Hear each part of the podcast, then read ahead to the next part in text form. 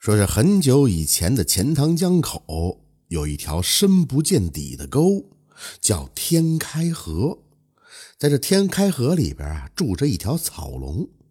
这条草龙能翻江倒海、腾云驾雾，本事挺大。它呢也是粗里粗气的，不懂事儿，整天是江里钻、海里游，和大鱼小虾们嬉戏的玩耍。这不，有一天啊，一只官船压着两只驳船从钱塘江口经过，官船上鸣锣开道，是气派十足，而那驳船上却是一片的哭声。这草龙见了就觉得奇怪啊，左右一打听才知道，哦，原来人间还有个皇帝，皇帝手底下呢有好多的官儿，这就是皇帝派官捉老百姓到京城里边做苦工的。草龙弄明白这事儿以后，心里是气愤难当啊！世间还有这种事儿？于是他把尾巴一甩，哗啦，一个大浪就扑了过去。打翻了官船，救下了两船的百姓。草龙心想：官船是个打翻了，可皇帝还在京城呢。这皇帝这么坏，哼，我应该把他收拾了，然后换个好的。说干就干，他架起了乌云，冲出天开河，向京城飞去。那皇帝呢，正在宫廷里和大臣妃子们饮酒作乐呢。宫娥才女们吹的吹，弹的弹，唱的唱，是舞的舞，好不快活。突然一刹那间，天色就变了，狂风刮的是大树折腰，倾盆大雨哗啦啦的下个不停。只见草龙驾着乌云，气势汹汹的就闯了进来。这一下是吓得三千御林军抱头鼠窜，皇帝更是惊得目瞪口呆。幸亏有个胆大的侍卫拉开了弹弓，朝着草龙就打了一弹丸，还真准，恰巧就打中了草龙的右眼，疼得草龙是大吼了一声，扭过头用尾巴扫塌了宫殿，一脚就飞走了。草龙回到了钱塘江口的天开河里，是越想越恼火，咬牙切齿的发誓要报仇。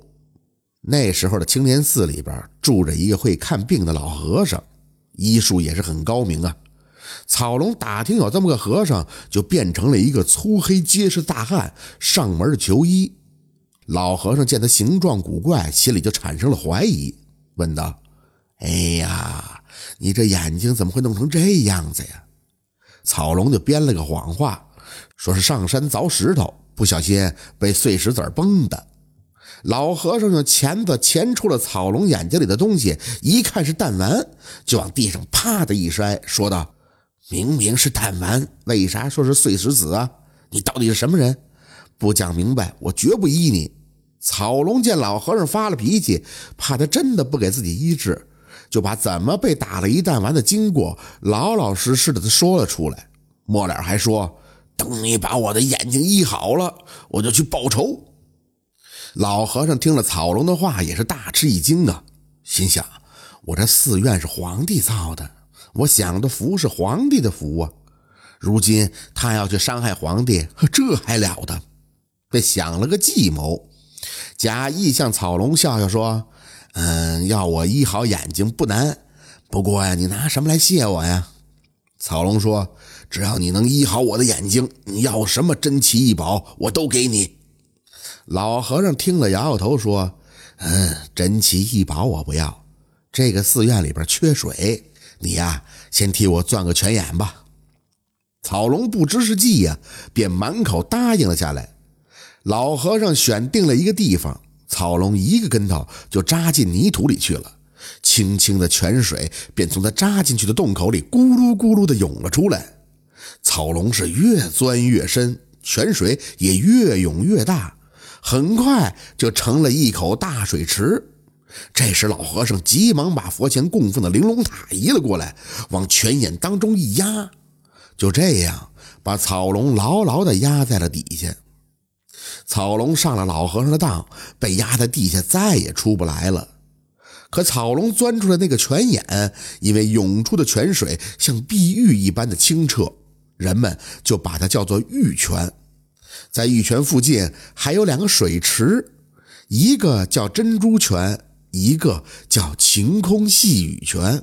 据说呀，这草龙的头伏在珍珠泉下边，所以呢，地面上一有震动，草龙惊醒过来，它在底下输输气，水面上就咕噜咕噜的冒出许多的小气泡。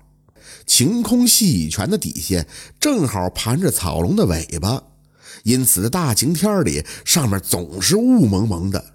有机会啊，您可以去看看，这就是珍珠泉的故事。感谢您的收听，喜欢听白好故事更加精彩。